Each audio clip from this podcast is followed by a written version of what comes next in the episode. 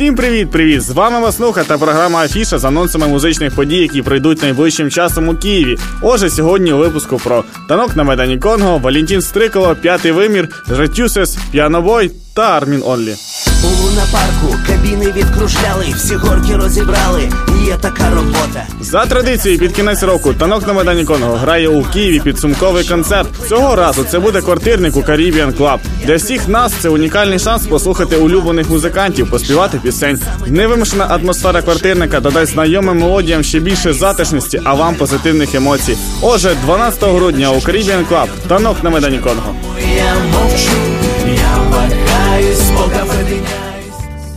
22 грудня у новому клубі Юність виступить українська рок-група Валентін Стриколо. Зовсім недавно вони випустили новий альбомчик «Час чого та большого, який і хочуть презентувати київській публіці. Неймовірна енергія і гострий гумор соліста Юри Каплана та живе спілкування із публікою чекають на вас 22 грудня у клубі Юність. Прости мне мои расспросы, но это невыносимо. Так быстро про... 15 грудня відбудеться великий сольний концерт гурту П'ятий вимір. Після випуску кліпу і нового синглу Я і море п'ятий вимір представить зовсім нову програму у Київській малій опері. Отже, не пропустіть 15 грудня п'ятий вимір у малій опері.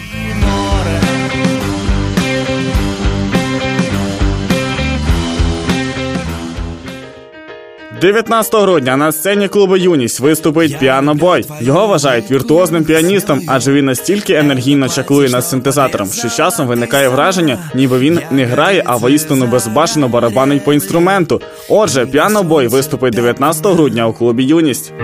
Я хочу с тобою ехать куда-нибудь На все деньги, что мы заработали 14 грудня у малій опері відбудеться презентація альбому The Reduces Astra. Кожна його пісня представляє собою монолог, уривок з листа чи епітафію і присвячена конкретній людині. Тому не упустіть свій шанс насолодитися музикою The Reduces 14 грудня у малій опері. слезы свои над черным пепелищем. Кто в пепле распознал свой дом, тот ищет. 12 грудня у клубі Бінго відбудеться перший український сольний концерт гурту Люмен в рамках туру на підтримку нового альбому «Нєт времени для любві». Програма буде дуже особлива.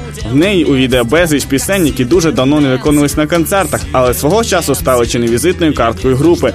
Отже, 12 грудня у клубі Бінго відбудеться виступ гурту Люмен.